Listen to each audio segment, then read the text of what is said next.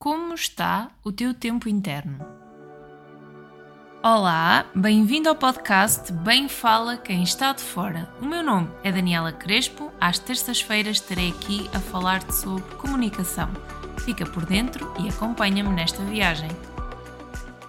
Olá, bem-vindos ao podcast Bem Fala Quem Está de Fora.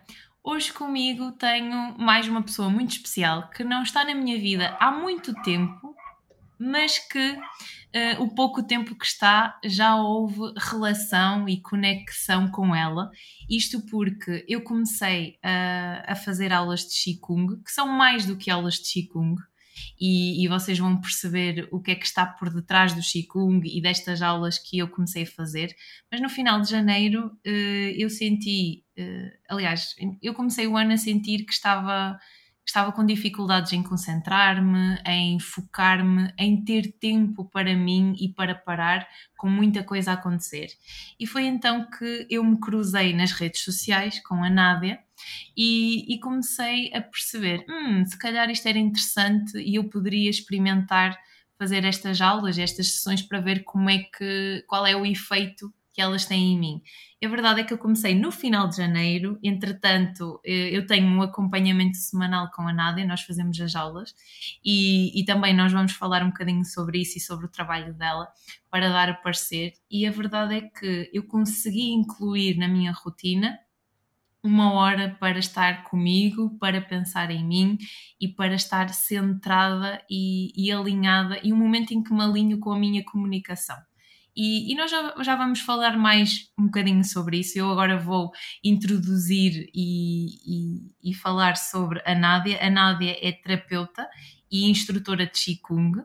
Eh, ela chama-se Nádia Cordeiro e hoje está, está aqui para falar um bocadinho sobre o seu trabalho e também para falarmos um bocadinho com, sobre esta relação com a comunicação e que pontos e ligações é que, é que se unem.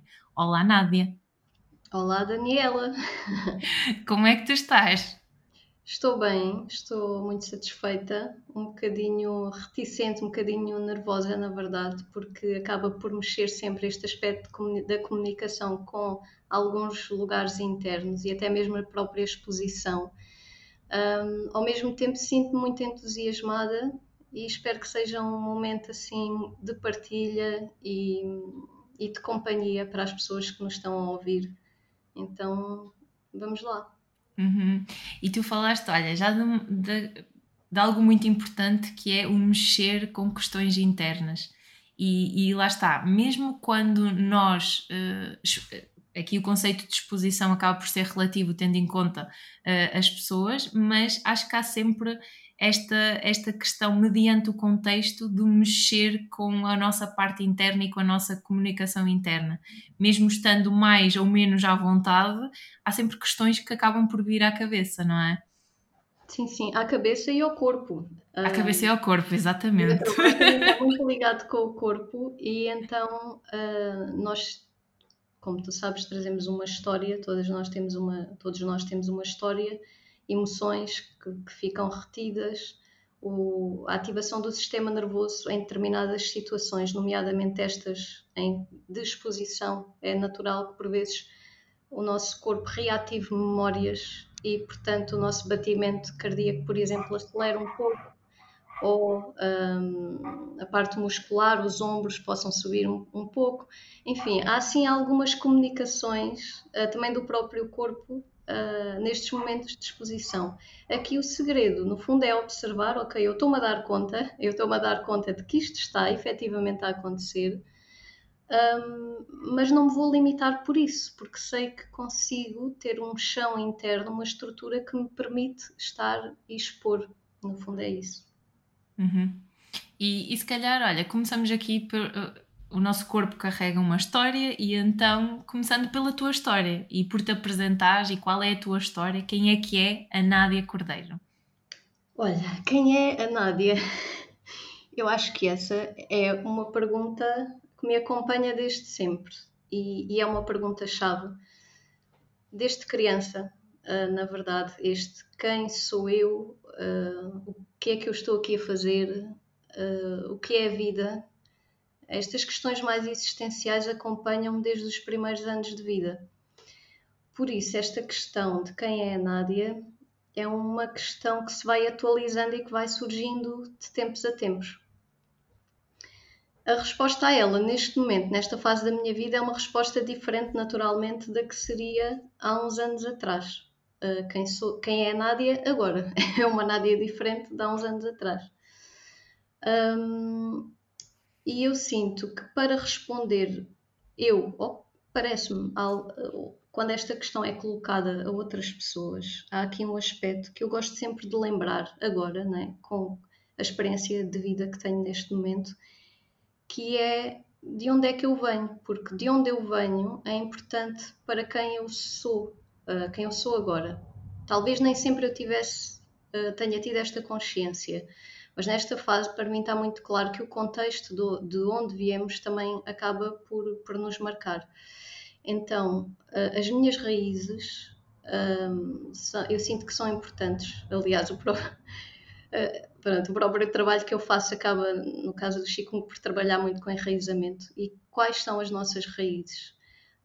As minhas raízes, no caso, remetendo aqui para as pessoas que estiveram mais presentes na minha vida, e não vou alongar muito, mas no fundo é para me apresentar, são os meus avós, os meus avós estiveram mais presentes na minha vida, que me acompanharam, neste caso avós paternos. Eles vieram, eles viveram no interior do Alentejo e, portanto, esse Alentejo interior, de alguma forma, acaba por estar presente. Estas figuras, esta, estas duas pessoas estão muito presentes em mim, portanto, esse Alentejo interior, a vivência que eles tiveram a resiliência que eles tiveram de trabalho muito, muito duro, porque o Alentejo há umas décadas atrás era um lugar de alguma pobreza, mas também de muita humildade, de simplicidade, de ligação com a natureza.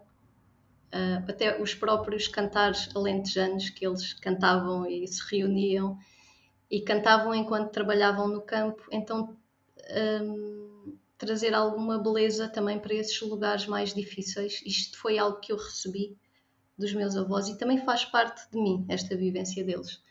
Eles, entretanto, a certa altura, resolveram mudar-se uh, para, para uma zona mais perto do mar, o Alentejo Litoral, em Sines, e aí então deixar que a família uh, se estendesse, que o futuro uh, das gerações se estendesse. E é aí que eu surjo, portanto, eu já surjo eu, uh, portanto, nasci aqui nesta zona, em Sines, em Santiago do Cacém, mais perto do mar, que é muito interessante, porque o mar também acaba por fazer parte, muito parte de mim, da minha história, este encontro quase diário com o mar, um, esse, esse oceano, esse não haver limites, essa ligação com o mundo de alguma forma.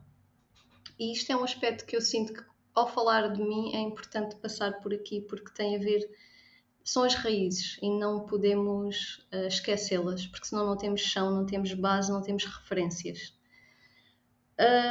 Agora, claro, depois tenho a minha própria uh, história né, do, eh, mais presente.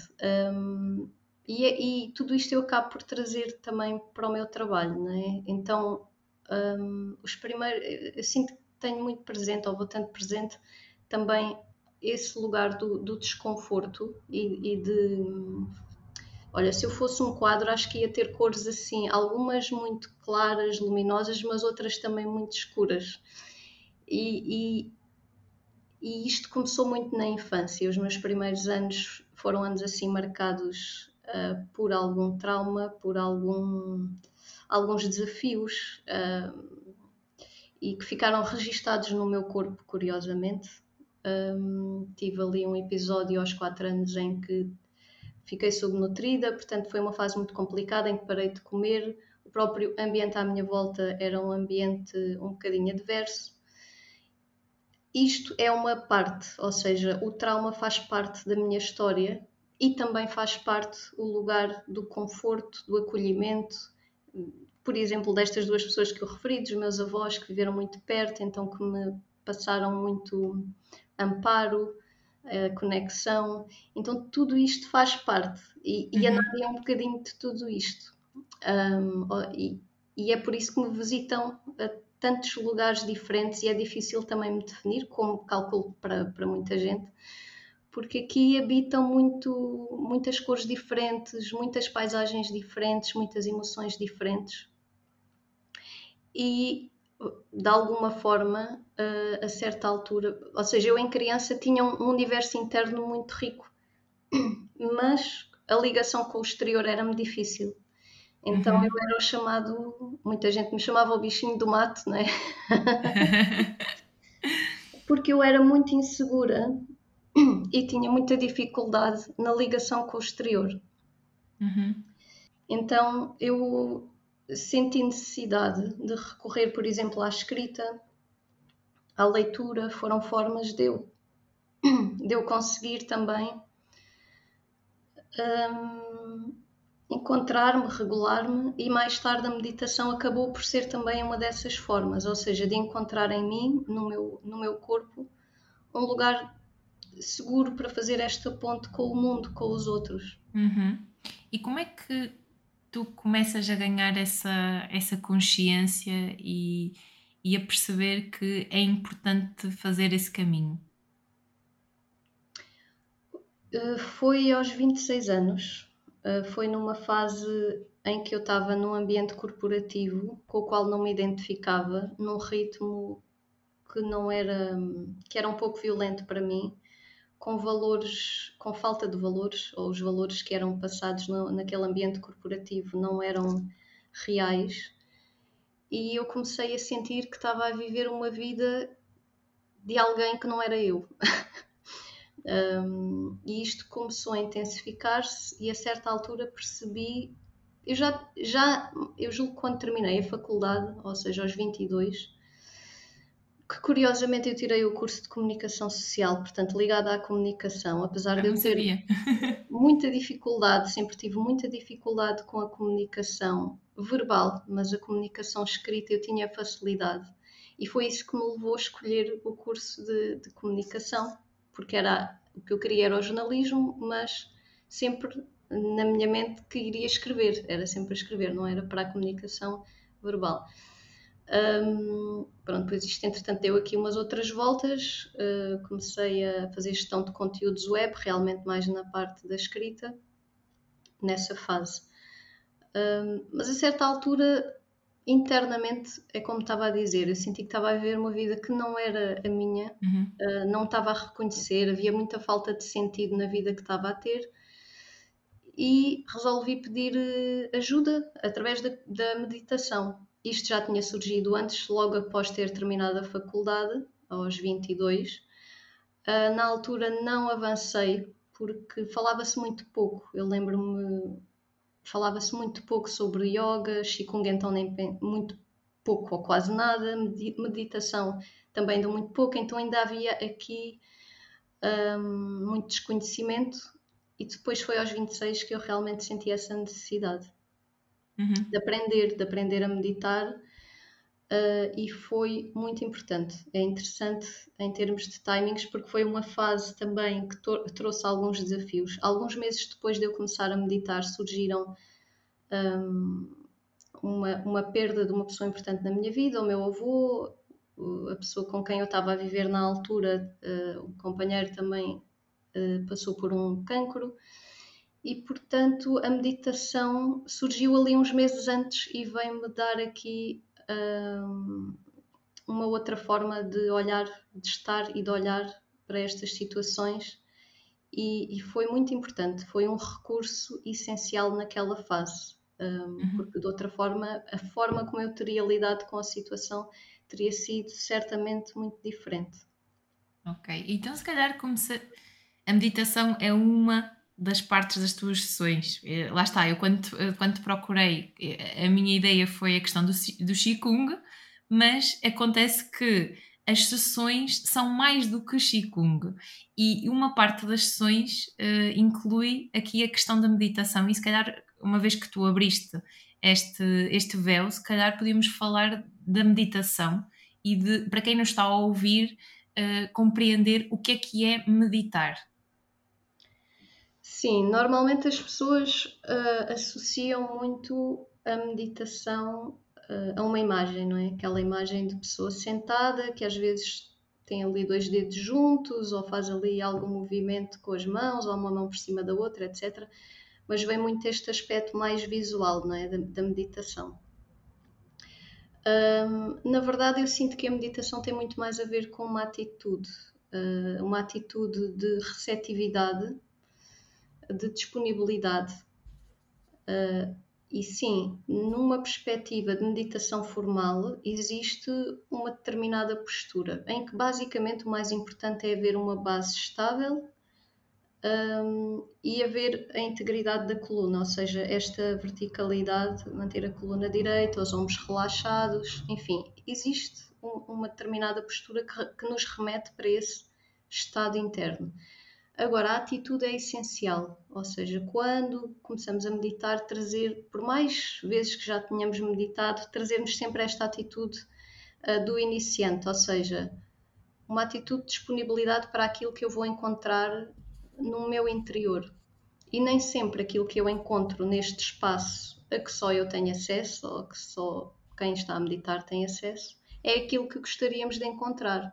E aliás, muitas vezes esta busca um, pela satisfação por algo que vem de fora, pelo consumismo, uh, esta busca desenfreada pelo futuro, por algo que vem a seguir mais tarde e que nos causa uh, estados de ansiedade tão grandes, não é?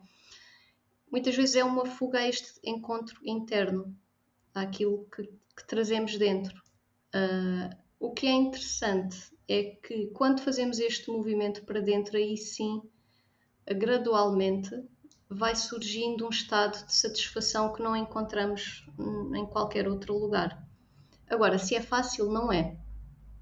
Parece fácil, nem sempre é fácil, porque por vezes existe de facto muito desconforto, às vezes a nível físico, às vezes a ruminação mental, não é? Estes diálogos internos que, que se vão repetindo, estas narrativas, estas conversas que se repetem. Às vezes há muitas gerações, hum, estas crenças, né, que tanto se fala agora, e realmente quando voltamos os olhos para dentro, a nossa visão para dentro, hum, esta nossa casa às vezes é um bocadinho perturbadora.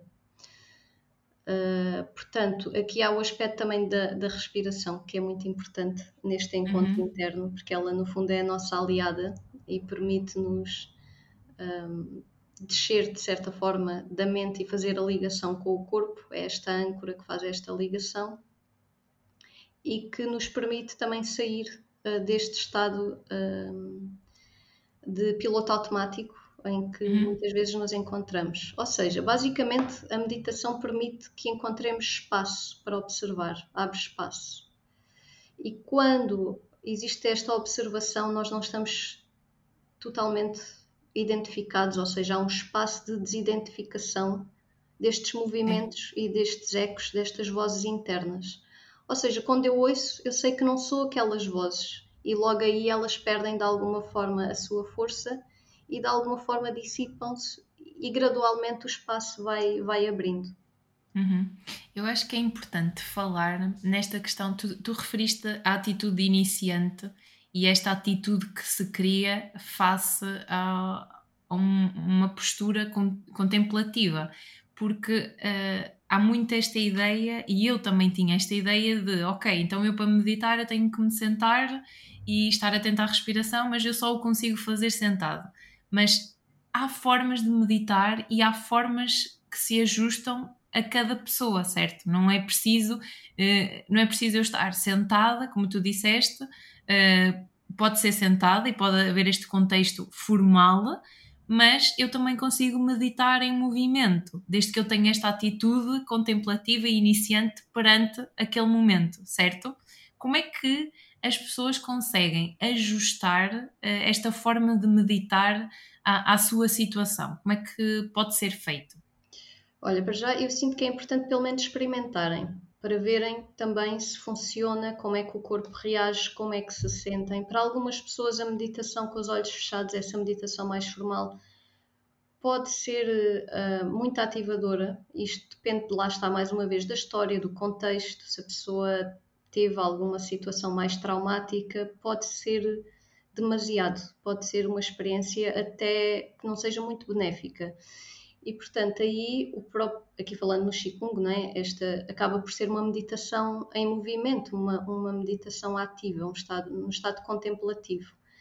Aí os olhos estão abertos, há a noção também do espaço externo, hum, a ligação permanente, lá está, com a respiração, a observação daquilo que está a acontecer internamente, mas existe um movimento corporal. Isto também pode acontecer numa caminhada as caminhadas meditativas, ou seja, a pessoa que vai fazer uhum. uma caminhada e que vai sentindo uh, os pés no chão, vai sentindo cada passo, vai sentindo a sua respiração, vai escutando os sons que vão surgindo uh, no exterior. Isso é algo muito importante também e que é um bom recurso a escuta dos vários sons sem analisar, apenas estar e escutar os sons mais próximos, mais longínquos a própria respiração, se ela está a acontecer de uma forma mais superficial ou mais profunda, a duração de cada respiração. Uh, as, as, as, caminhadas meditativas são muito interessantes também. Uh, eu, eu, sinto que no fundo é mesmo a pessoa experienciar, Sim. experimentar e ver o que é que para ela pode fazer mais sentido. Uhum. Por exemplo, para mim, uh, o que eu tenho sentido ao longo das nossas sessões é que eu consigo fazê-lo mais facilmente quando estou em movimento e com este estado. Um, ou seja, quando estamos a fazer um, um, exercício em que temos que mexer as mãos, em que eu consigo ter. É, é mais fácil para mim ter esta atitude com, uh, contemplativa e de iniciante do que quando estou uh, sentada e sozinha comigo e acaba por ser mais desafiante este parar, fechar os olhos, não é impossível.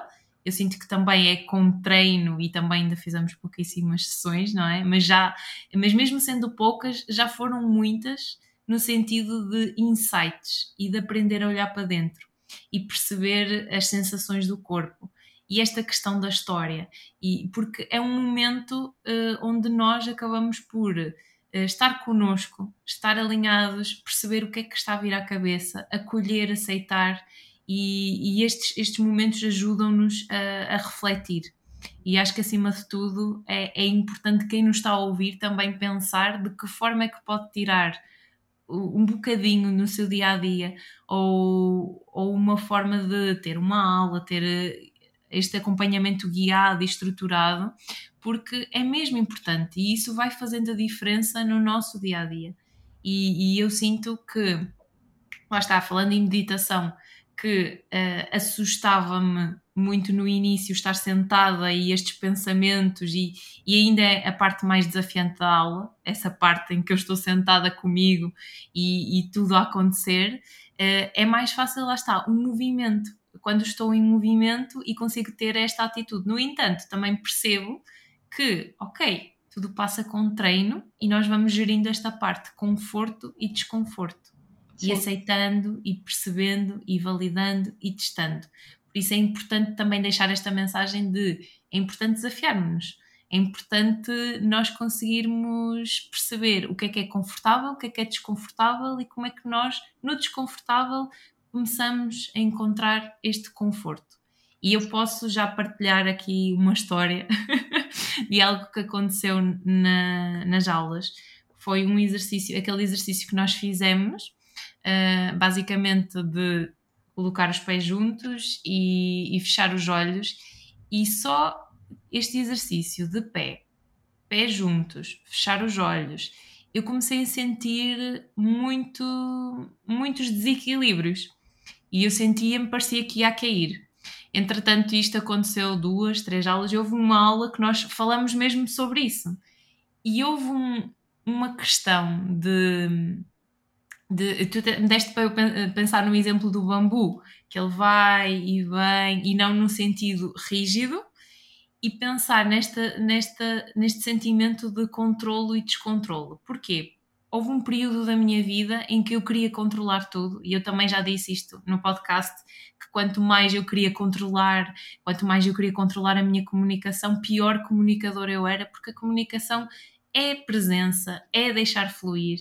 E então é engraçado como eu fui vindo a desenvolver também com o treino esta flexibilidade e esta, este sentimento de estar mais confortável no desconforto, mas perceber também que o meu corpo tem história e que esta história de menos confiança, de questões de comunicação interna, destes pensamentos que tiveram a ruminar durante muito tempo na minha vida e perceber que nesta situação em que eu me permito estar comigo, isso também vem ao de cima.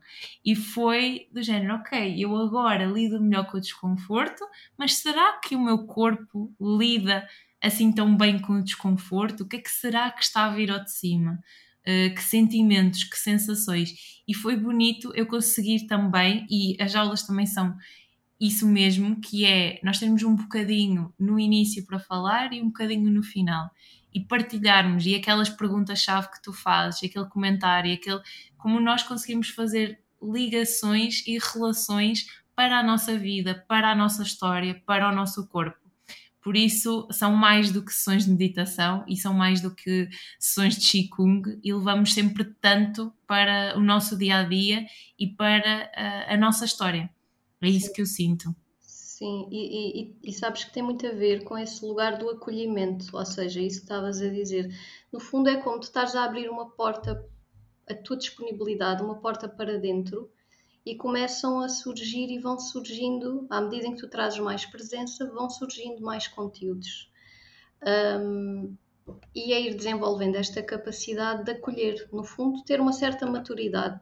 E quando meditamos, estamos a posicionar-nos no lugar do adulto, não é? Então, o lugar do adulto que tem esta capacidade de acolher os vários conteúdos, alguns deles sim desconfortáveis, uh, que vão surgindo. Uh, por isso é que é um trabalho que acaba por ter o seu lado também de, de alguma profundidade.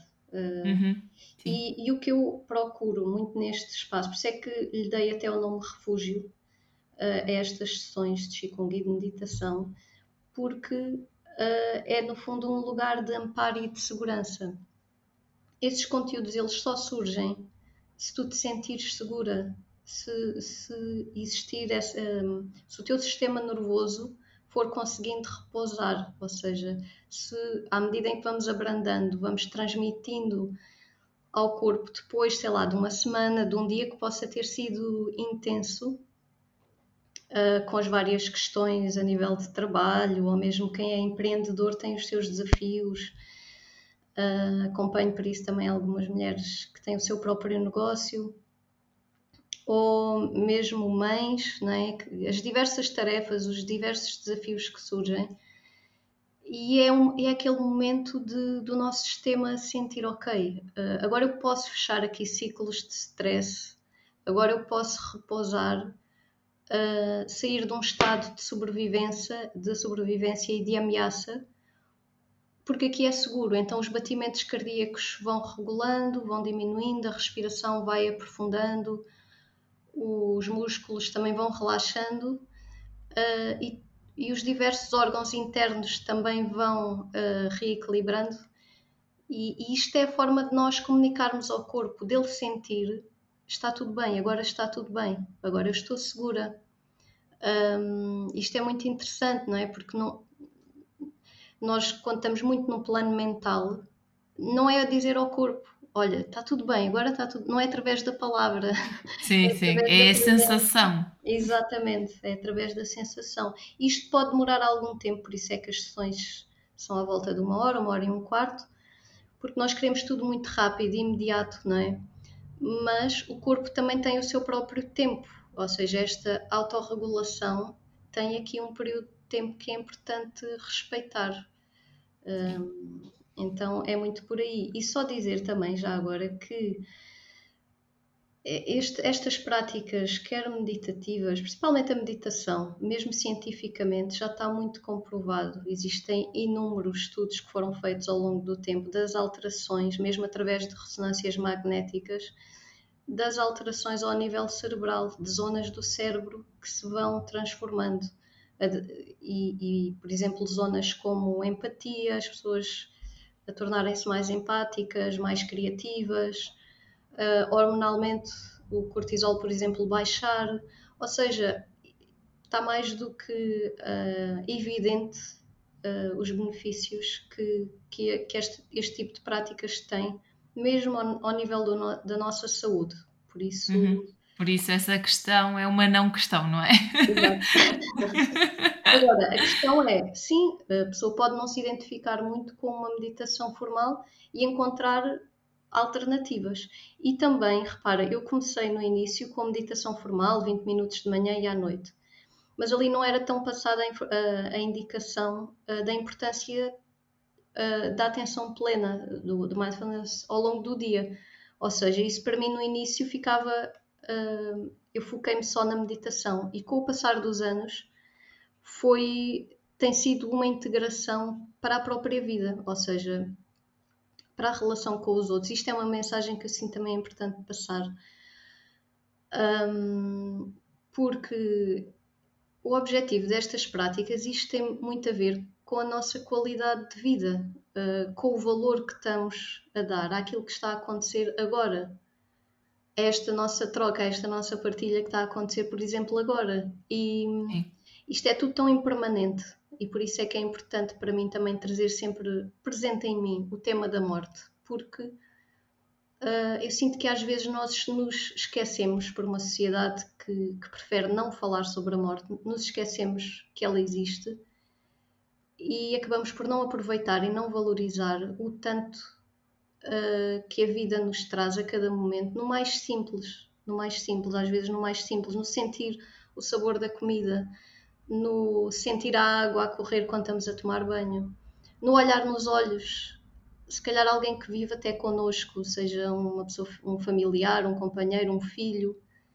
Quantos dias se passam, se calhar, sem pais olharem os filhos nos olhos, uh, escutarem, estarem realmente em presença? E isto é sobre vida, isto não é só sobre vamos meditar ou atenção plena. Claro que facilita e temos de nos reeducarmos. Uh, uhum.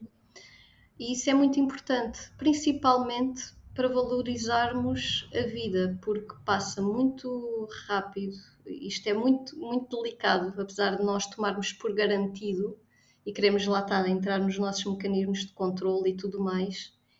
Isto de um momento para o outro dá uma volta. E, e, e é interessante que há um estudo, há uma, acho que é um livro até de uma enfermeira nos cuidados paliativos que ela falava que as pessoas uh, fez uma listagem daquilo que as pessoas mais se arrependiam uh, de, de, não terem vivido ao longo, pronto, no tempo que tiveram disponível, né, da, da, sua vida, e elas realmente falavam muito sobre este aspecto da relação, gostavam de ter estado mais presentes para o outro, para elas mesmas, ter feito uhum. certo tipo de atividades, mas sempre muito ligado com esta qualidade da presença, sabes? Não teve a ver com o consumir mais. É, o que elas se arrependiam no final da vida não era sobre terem tido mais isto, mais aquilo, não era sobre uh, terem trabalhado mais, nada disso estava uh, presente. E, e, eu gosto sempre de me recordar uh, sobre, recordar disto no fundo porque me ajuda a reposicionar também aqui nas práticas contemplativas, porque é sobre saber viver, apreciar e estar, sobre aquilo que é realmente importante. Sim. E, e, nós, no dia a dia, se fizermos esse exercício, nós conseguimos aproveitar o momento de uma outra forma. Eu não sei se esse livro que tu falas é um que tem o título A Morte é um Dia que Vale a Pena Viver. Será esse? Uh, não, eu sei desse que estás a falar, mas não, eu acho que não é esse, não. Uh, não? Mas, mas, foi, okay. mas encontra-se facilmente uh, numa pesquisa. Depois podemos pesquisar e deixar na descrição para quem está a ouvir este também vai a esse encontro. Eu ainda não li, mas ofereceram-me e sim, como eu senti pontos em comum, uh, esse também pode ser um, um, bom livro para nos trazer esta consciência de, da morte e de que é importante falarmos sobre estes temas e termos consciente uh, estes temas no nosso dia a dia para conseguirmos aproveitar, não é? Sem dúvida, porque tomamos muito por garantido e, e às vezes lá está, estamos muito na mente, esquecemos-nos do resto do corpo, uh, voltando aqui ao tema do corpo. E quando nós voltamos ao corpo, à respiração, quando deixamos que a respiração, sem forçar-se, vá aprofundando no corpo, uh, sentimos os pés no chão, sentimos as pernas, zonas do corpo que normalmente ficam esquecidas, uhum. trazemos-nos de corpo inteiro uh, para, para a vida e para as sensações, até as próprias sensações, não é? Sentir a temperatura, sentir as texturas. Uh, isso também é estar vivo. E sabes que eu às vezes penso, um, até por pessoas que já partiram, às vezes penso nisto, que é quantas pessoas não partiram já desta existência e gostavam agora de estar, olha, a ter aqui esta conversa com, com a Daniela ou, ou estar a partilhar uma refeição, sentir o sabor da comida, uh, mergulhar no mar, caminhar descalças. Essas pessoas já não têm. Nós estamos aqui no corpo a viver esta experiência uh, que pode ser muito passageira, nós não sabemos, e às vezes queremos que a vida seja incrível e, e termos grandes conquistas, não é? Grandes metas esquecemos do simples e vai passando tudo ao lado. Né? Então, esta simplicidade de cada despertar, como é que eu estou quando acordo, uh, como é que está o meu corpo, que sons, o som dos pássaros, sentir o vento, tudo isto é incrível. Sim. e nós e desfrutar, e desfrutar dessa sensação. Sim. Não entrar na correria do dia a dia. Uh, lá está, ela acaba por acontecer, mas permitir-nos a ter pequenos momentos ao longo do dia em que há esta consciência, há esta atitude para nós levarmos a vida de uma ou outra forma. Uhum. Falaste agora novamente do corpo e se calhar para quem nos está a ouvir, nós já fomos falando ao longo da conversa do Qigong, mas pode haver pessoas que não têm, não têm ainda conhecimento sobre, sobre esta área. Podias falar um bocadinho sobre o que é que é, em que é que consiste e de que forma é que o Qigong também está integrado nestas sessões refúgio, se calhar apresentar as sessões refúgio para quem nos está a ouvir e para ficarem com uma noção do que é que, do que, é que se tratam. Sim, um, o Qigong, pronto, para já é assim um nome, parece um pouco esquisito, uh, não há assim tanta gente que esteja familiarizada com, com esta prática, ao contrário de outras práticas que se tornaram mais conhecidas. Um, no entanto, o Qigong é também uma prática milenar, provém da China, e Qi significa energia e Kung habilidade, ou seja, o que nós trazemos é movimento uh, energético através do corpo. Então, existem alguns movimentos sincronizados com a respiração, e através destes movimentos há, há energia que se vai desbloqueando no nosso corpo. Isto porque um, há milhares de anos atrás, não é?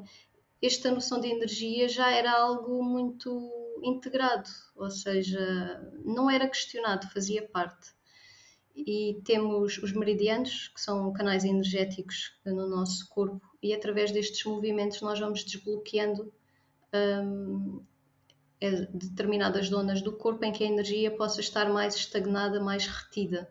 E vamos fazendo assim a energia circular nos vários centros. Uhum. Um, é um dos ramos da medicina tradicional chinesa, é o Qigong, é uma prática terapêutica um, e que acaba por também a nível físico haver aqui um, um grande desbloqueio ao nível das articulações, por exemplo, um reequilíbrio dos órgãos internos, da energia dos órgãos internos, do sistema digestivo, por exemplo. Existem vários benefícios que, que esta prática nos, tá, nos, traz, mas basicamente é trazer o estado contemplativo também para o movimento, para o corpo. Só dizer também que por vezes as pessoas associam a Tai Chi uh, que é uma arte marcial. No caso, o Qigong é uma prática terapêutica e por isso existe aqui algumas diferenças. Existem sim movimentos mais fluidos, que também é isto que normalmente algumas pessoas associam, mas também existem movimentos explosivos, ou seja, em que soltamos, em que sacudimos, soltamos a energia uh, que possa estar uh, mais estagnada no corpo, então uh, existe esse movimento, existem também estiramentos, alongamentos, só para também ficarem aqui um, com uma noção dos vários tipos de movimento que acontecem. E são movimentos muito simples, eh, qualquer pessoa consegue Sim. fazer, um, independentemente da sua condição ou até a idade, claro que eu tenho sempre de perceber, mas à partida uh, acaba por ser bastante acessível a qualquer pessoa.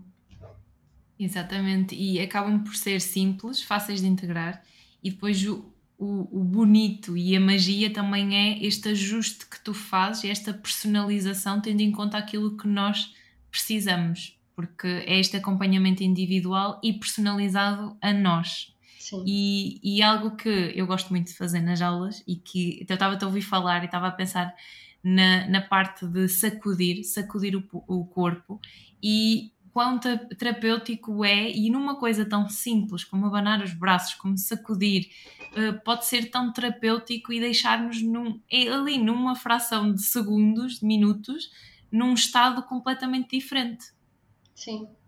Uh, sim, só, só antes de falar sobre essa questão do sacudir, também dizer que no fundo é uma prática, ou pelo menos é assim que eu a vejo. Claro que isto depende da forma como cada pessoa conduz as, eh, as aulas ou as sessões, no caso.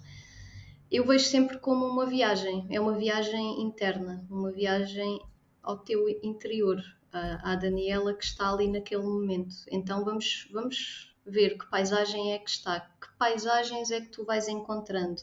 Porque se calhar no peito tu encontras uma certa paisagem, e se fores um bocadinho mais fundo, hum, na área abdominal, por exemplo, encontras uma outra paisagem. Quando eu falo de paisagens, tem a ver com sensações, se existe sensações mais expansivas ou mais contrativas. Uhum. Um, e eu gosto também de trazer uma certa poesia, como eu estava a falar no, no início da, aqui da nossa conversa. Eu sempre gostei muito de, de ler e de escrever, então este mundo das palavras Uh, eu adoro, uh, agora que me sinto um bocadinho mais confortável com a expressão oral, é?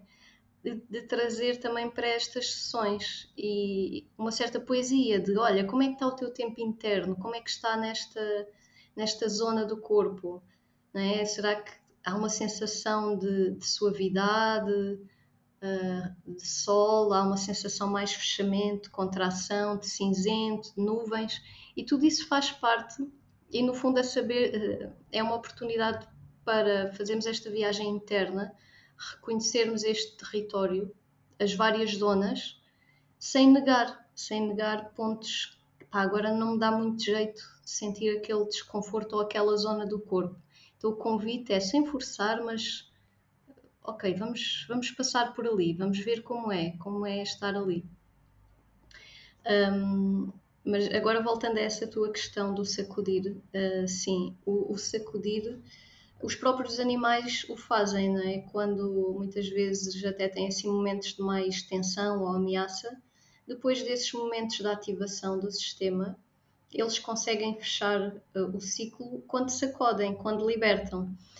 E, e nós não o fazemos muitas vezes. Nós humanos andamos aqui a transportar ciclos atrás de ciclos, atrás de ciclos de carga e de sobrecarga no nosso corpo uh, de questões que não foram processadas, que não foram dissipadas, e o sacudir muitas vezes ajuda, uh, não só, mas o sacudir ajuda muito.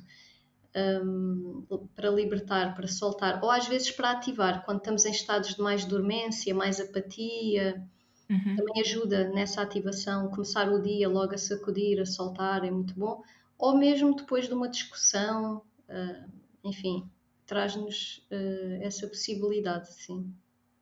Sim, e essa oportunidade de, lá está, fechar o ciclo, como tu falaste agora. Fechar o ciclo pode ser, uh, lá está, uma discussão em que temos aqui uma comunicação de grande tensão, não é? O nosso corpo vai ter esta memória e é necessário descarregar, não é? O que fica preso em nós e desapegar. O desapegar Sim. dessa bagagem, porque às vezes parece que às vezes queixamos-nos, não é? Mas também existe um certo apego à bagagem. Sim. Então o sacudir acaba por ser muito interessante nesse sentido. É uma, é uma das partes da aula que, que é muito importante, que normalmente nós fazemos mais logo no início da sessão, esses movimentos um pouco mais explosivos e, mas sempre, atenção, isto é, também é importante, uh, a conexão, a ligação dos pés com o chão, o enraizamento é uma coisa que eu também trabalho muito, porque chegam pessoas, por vezes, que trabalham muito o plano cognitivo, mais o plano mental, e estão muito desconectadas do corpo e do seu enraizamento. Então, sim, sacudir, soltar, mas com esta consciência de que temos uma base, que não é por soltarmos que vamos desapegar. Isto pode ser uma metáfora interessante também para a vida, não é? Às vezes não é por soltarmos certos aspectos da nossa vida, seja um trabalho, uma relação, etc., o que for, esse sacudir, que no fundo acaba por ser também um sacudir, às vezes que é necessário, mas igualmente necessário é o enraizamento, lembrar que, ok, eu vou sacudir, eu vou soltar, mas existe uma base, existe uma estabilidade. Um, e pegando aqui no tema do refúgio, né, que, é, que é o nome que eu dou às sessões, uhum. e algo que eu sinto em mim e que é isto que eu espero também trazer às pessoas, é que mais do que encontrarmos refúgios no exterior, porque eles também o existem, também existem, a própria natureza, há algumas relações de mais complicidade que temos que nos permitem ser espaços de refúgio, encontrar estes lugares de amparo, mas ser a relação contigo, a relação contigo, seres tu o teu refúgio. E isto é algo que se vai construindo. Isto não acontece de um dia para o outro. Isto é uma construção, é uma relação, uh, requer algum trabalho. Uh, e por isso, sim, esta, a questão do enraizamento é muito importante. Uhum. E, e, e, como tu dizes, às vezes tudo o que precisamos é de um refúgio, não é? E de um lugar onde nós temos esta oportunidade de nos refugiarmos em nós. Sim, porque, porque muita, existem pessoas que vivem em estados permanentes de ameaça, de sobrevivência, ansiedades crónicas uh, que se prolongam durante anos ou às vezes uma vida inteira. Então, uh, às vezes a própria reatividade eh, o facto de por vezes estarmos muito reativas, porque já estamos aqui em ciclos que se vão perpetuando e repetindo, quando no fundo era isso, tudo aquilo que nós precisávamos epá, era só de um espaço desse lugar de, de refúgio. Uhum. Uh, e aquilo que eu tenho vindo a aprender e, e é não deixar dependente só do exterior, porque nem sempre tu vais ter ali alguém contigo, porque nem sempre tu tens um espaço da natureza. Um, é tu levares o teu refúgio contigo e saberes que ele está ali disponível e teres recursos internos para o encontrares. Sim, e começarmos por nós, não é? É Sim. tal coisa de quando, quando nós estamos a comunicar e muitas das vezes uh, pomos a responsabilidade se calhar no outro, mas e olharmos para nós e para a forma como nós comunicamos com o outro, não é? Sim. E se queremos mudar, começarmos em nós primeiro e pensarmos que nós somos o nosso refúgio, a nossa casa e depois uh, aquilo que vem de fora nós vamos fazendo a nossa melhor gestão para gerir aquele momento, aquela situação, aquela emoção, uh, aquele controlo, descontrolo. Por isso, por isso é sermos casa primeiro, não é? E ser casa é ser mãe e pai de si mesmo. E é aí que se dá, lá está o salto para o adulto, é tu seres a criança, tu seres. Aqui já entra um bocadinho depois a perspectiva da, da terapia, porque eu também faço acompanhamentos de, de terapia, uhum. um, são processos um bocadinho diferentes, mas já entra mais esse aspecto que é esta permissão para sentir uh, o desconforto, as várias emoções que vão surgindo, uh, mas haver um colo interno, haver este amparo que a própria pessoa se consegue ir e aprende a dar-se a si mesma uh, esse colo, esse abraço, essa presença, essa respiração, uh, esse espaço de presença interno que nós nos damos a nós mesmos. E por isso, a certa altura, conseguirmos ser mães ou pais de, de nós mesmos, sermos adultos para estes lugares de vulnerabilidade que trazemos cá dentro, que é, por exemplo, isto, olha, uh, ter alguma dificuldade na exposição, na comunicação, a poder haver uma parte nossa que até pode ter tido algum episódio lá muito, muito para trás e que ficou marcado, às vezes até não nos lembramos, uhum. mas quando surge um desafio, alguém que nos faz um convite como este que tu, que tu trazes, eu conseguir dar-me a mão, conseguirmos darmos a mão a nós mesmos e dizer: Ok, está tudo bem, eu estou aqui contigo, vamos respirar juntas e vamos para o mundo vamos abrir a porta, vamos comunicar, estar com os outros, este espaço da comunicação do encontro. E, e porque existe aqui um adulto, tu não, eu não, eu estou aqui contigo, aconteça o que acontecer. No final, vamos continuar aqui juntos. Então é um, este lugar, nós trazemos, temos várias partes né, internas, o adulto, a criança e tantas outras partes, mas estas práticas também nos permitem abrir cada vez mais esta escuta, porque o adulto é aquele que escuta. E infelizmente, uh, como nós sabemos, no nosso dia a dia, se formos observar as pessoas à nossa volta, existe muito pouca escuta do outro e de si mesmo, claro. Então estamos em, uhum. em estados muito infantis, de reativos da criança, que quer, quer e que chora e que faz birra e que quer mostrar que ela é importante, etc. E muito pouca maturidade uh, de adulto, não é? Do adulto, sim. Do adulto que tem este papel responsável e este papel ativo uh, para fazer esta gestão e para escutar. Adorei esta frase que tu disseste que o adulto é aquele que escuta e, e a escuta é tão importante uh, nesta escuta interna e deste diálogo interno que nós temos e também em relação ao que vem cá para fora. Por isso é, é muito interessante essa perspectiva dos diferentes papéis de criança, adulto num só e essa gestão que nós fazemos para, no fundo, levarmos esta vida de uma forma mais leve, de uma forma mais consciente e de uma forma mais presente. E mais íntegra fundo. também. Tudo Sim. isso, sem dúvida, e também de uma forma mais íntegra, que é conseguirmos escutar as nossas necessidades, as nossas vontades, os nossos desejos. Isto parece simples, mas nem sempre é. Muitas vezes não estamos em escuta. Um, e depois de escutarmos estas necessidades, estas vontades, conseguirmos também comunicá-las e, e, atenção que isto não é fácil, às vezes não é nada não. fácil. Por exemplo, a colocação de limites, dizer um não, a comunicação de um não, a comunicação que coloca limites.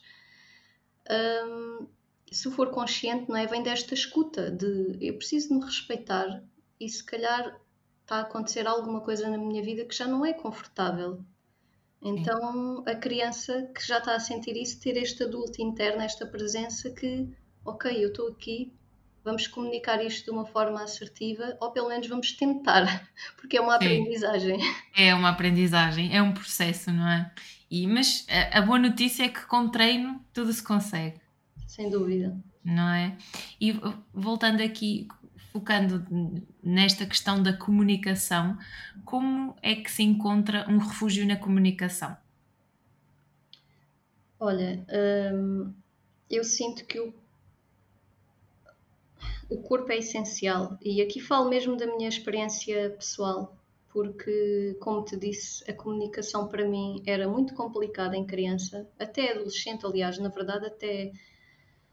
Isto tem sido mesmo uma transição, uma grande transformação. Um, se calhar até aí há coisa de uns 10 anos era, era mesmo muito complicado. E o que eu tenho sentido que me tem facilitado e ajudado é, no fundo, quanto mais confortável eu vou ficando comigo mesma, mais estrutura e quanto mais este adulto também vai estando presente, mais fácil vai sendo a, a comunicação. Agora, assim, de uma forma mais prática, uh, tem-me ajudado muito saber que estou no corpo, sentir o corpo, coisa que nem sempre aconteceu. Uh, porque eu há uns anos atrás era muito mental, aliás, como a maior parte das pessoas, estava muito desconectada do corpo, uh, das minhas necessidades e tudo o resto. Mas à medida em que eu fui uh, cada vez mais enraizando, e isto é um processo que ainda continua a acontecer, na verdade, vou-me sentindo mais confortável também nesta comunicação. esse refúgio, não é? Que corpo, essa, essa estabilidade que o corpo traz também para conseguirmos comunicar, aliada à respiração, ou seja, se a respiração estiver mais profunda, uh, se não estiver só aqui mais no plano do peito, se conseguirmos descer um pouco mais até a área abdominal, essa própria respiração vai nos levar a um contacto mais profundo com o nosso corpo e isso vai nos dar também mais estabilidade para conseguirmos comunicar. Sim. Para além de que, é... sim, para além de só dizer isto, para além de que a respiração, se nós conseguimos regular o nosso sistema nervoso através da respiração, hum, essa comunicação vem muito mais clara. E uma coisa muito importante também é a escuta. A escuta não só do corpo, já, pronto, todo este aspecto do corpo, da respiração, mas a escuta até do que eu estou a falar agora, da voz. Isto para mim tem sido uma coisa importante, que é uhum. que é que eu estou a dizer? O que é que está a sair cá para fora, não é? de onde é que vem? De onde é que vem? De que Sim. lugar é que vem isto que está a sair? Se vem do corpo, se vem de um estado mais reativo? Porque se for, se calhar, mais vale estar calada um pouco e falar a seguir depois de, de um lugar, de um corpo mais habitado, não é? Então, uh, o tom com que falamos, isso também, a escuta, no fundo, a escuta, a escuta de, do tom com que estamos a comunicar, o que estamos a comunicar, eu sinto que isso é algo. Uh, é, é, faz parte da nossa relação connosco e da nossa relação com o mundo. É esta uhum. comunicação que é uma ponte. Sim, e no fundo, lá está, quando há esta procura. Isto eu falando também com as pessoas com, com as quais eu tenho trabalhado, há muito esta questão de.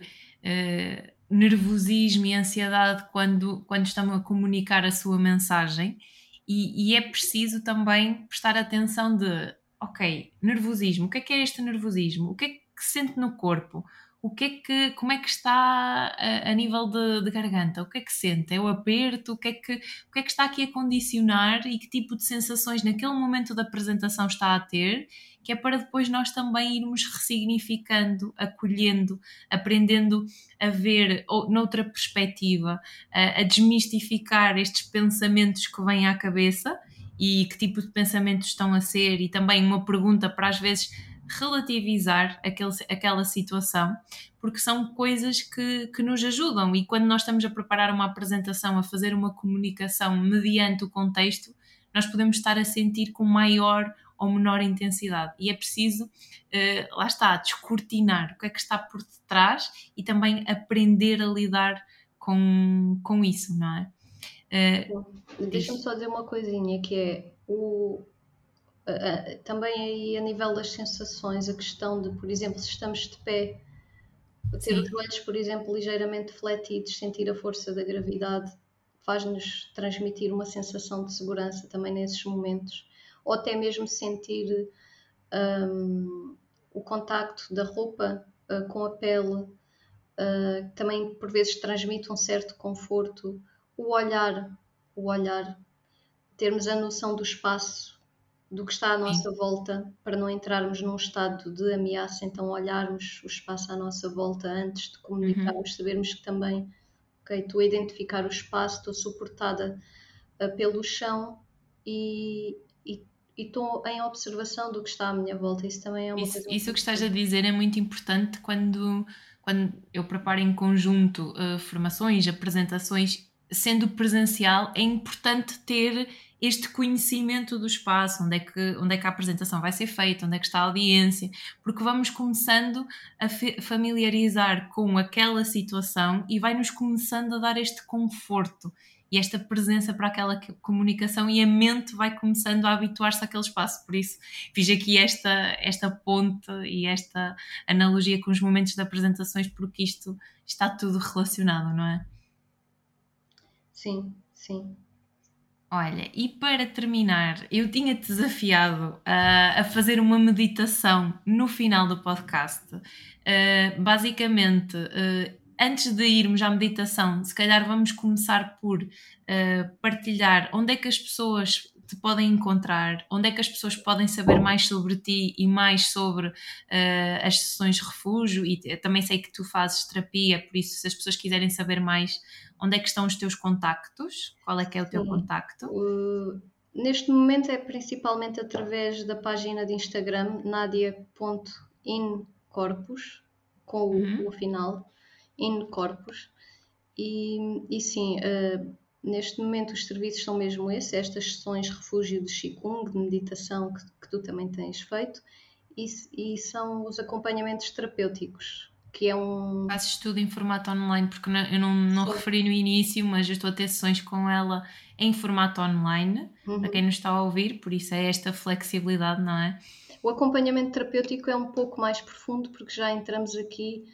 Um, ao nível da história pessoal também da pessoa. Há pessoas também que surgem em momentos de crise, de lutos uh, relacionais ou de fases de vida Uh, e é um acompanhamento muito humano. E quando é in corpus, quando eu digo que é a partir do corpo, é porque é aqui, humano. E às vezes as pessoas confundem ou têm uma abordagem uh, da, talvez da espiritualidade, não é? Mais fora do corpo. E, e aquilo que eu acredito é esta espiritualidade aqui, feita uh, através do corpo, da nossa história, com a integração da nossa história e, e a partir da humanidade então acolher eventualmente esse espaço do mistério uhum. daquilo que está além de nós e daquilo que não é controlável. Exatamente. Olha, eh, os contactos vão estar na descrição. Eh, antes de irmos para a meditação, ainda vou-te fazer, vou fazer a pergunta final do podcast, a pergunta da praxe. Eh, imaginando que estás de fora a ver a tua comunicação, o que é que tu tens a dizer sobre ti? Depende do contexto, lá está. Hum, depende do contexto. Eu, eu, sinto que existem várias nádias e por isso existem diferentes tipos de comunicação dependendo do contexto onde estou. E, e permite-me vivê-la, quer o lado da comunicação mais descontraída da criança, de, do que for, e também o lado da comunicação mais estruturada, mais presente, e encontrando aqui também uma dança em tudo isto. Agora, em termos de comunicação, hum, o que eu sinto, o que eu vejo em mim é mais escuta. E essa escuta tem feito muita diferença. É o que eu tenho sentido mais presente nos últimos anos na minha comunicação é trabalhar este aspecto da escuta. Um, uhum. E ser mais assertiva quando é, quando é para ser. Um, e que era uma dificuldade que eu, que eu tinha e que eventualmente ainda vou tendo, e sei que muitas mulheres algumas que eu acompanho também têm. A comunicação também da vulnerabilidade, uh, saber que onde comunicar com vulnerabilidade, com quem, em que espaço, uh, mas permitir que ela aconteça sem reprimir. Então é uma deixa fluir. Sinto que é uma comunicação mais uh, escuta, ou seja, mais clara, um, que antes não acontecia porque tinha aqui alguma repressão interna. Então há esta atualização. É, essa é a comunicação que eu vejo na Nádia do agora, que eventualmente daqui a uns anos será diferente. Uhum. E como tu disseste quando eu te perguntei quem é a Nádia, é uma pergunta que está em constante atualização, não é? Sem dúvida. E que no fundo uh, a comunicação também passa por isso, é irmos constantemente reajustando, re reavaliando e, e, fazendo este, este processo e este caminho caminhando. Eu agora vou-te dar palco para a meditação, pode ser? Sim, olha, podemos tirar só assim uns minutinhos agora neste final e antes de avançarmos, uh, só pegar nisto que estavas a dizer, porque a vida toca-nos e toca-nos às vezes de, de, uma forma, por vezes nos parece cruel, mas existe. Uh, existe algo maior do que nós e há que ter a humildade para aprender, para ficar, mais uma vez, para escutar, para, para acolher. Uh, e, e, é uma caminhada incrível, sabes? E, e, eu, como tantas outras pessoas, tenho passado por momentos, alguns deles muito uh, difíceis, uh, mas olhando para trás, ao mesmo tempo é incrível. É incrível, dependendo da nossa receptividade, da nossa humildade sabermos que, que a vida é soberana, que nós não controlamos, não controlamos tudo. E bom, vamos lá então. Então, só aqui uns minutinhos finais. Eu ia convidar então uh, que pudéssemos fechar os olhos para quem possa ser confortável, para quem não seja confortável manter os olhos talvez repousados em algum objeto em algum lugar que esteja presente nesse sítio onde estás e sentirmos os pés no chão.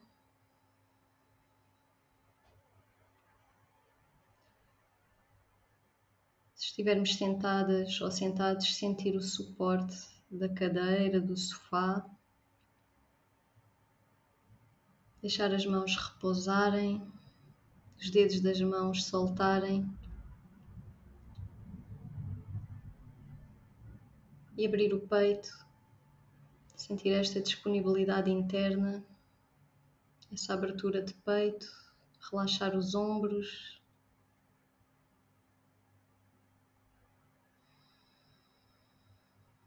Trazer a consciência para a respiração e acompanhar a duração de cada inspiração, de cada expiração.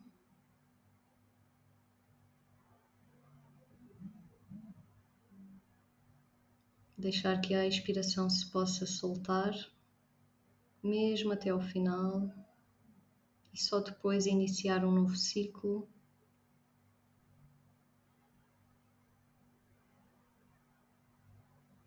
Permitir que os músculos do rosto possam suavizar.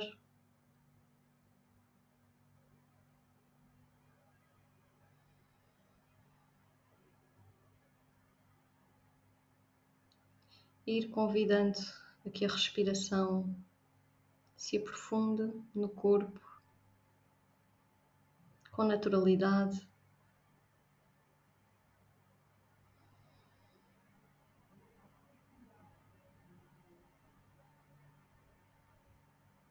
sentir a integridade do teu corpo, a verticalidade da coluna e o acompanhar permanente da respiração. Abre a escuta também aos sons que possam surgir a partir deste espaço interno.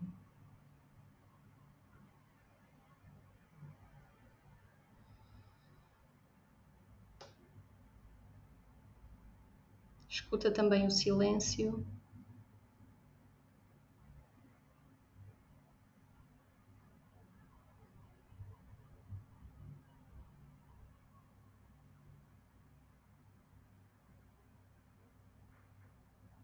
Permanece na escuta também dos teus pensamentos, das sensações corporais. Nota como estás, como te sentes em ti.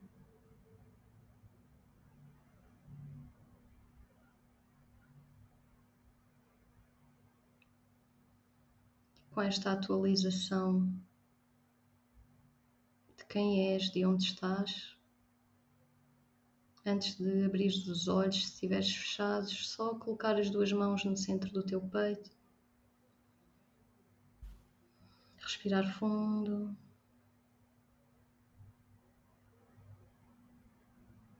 sentir-te mais próxima, mais próximo de ti.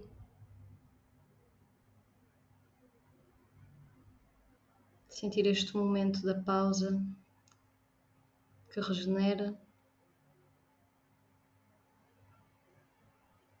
E ao teu tempo, ao teu ritmo, ires então regressando com uma presença atualizada. a pausa que re regenera, não é?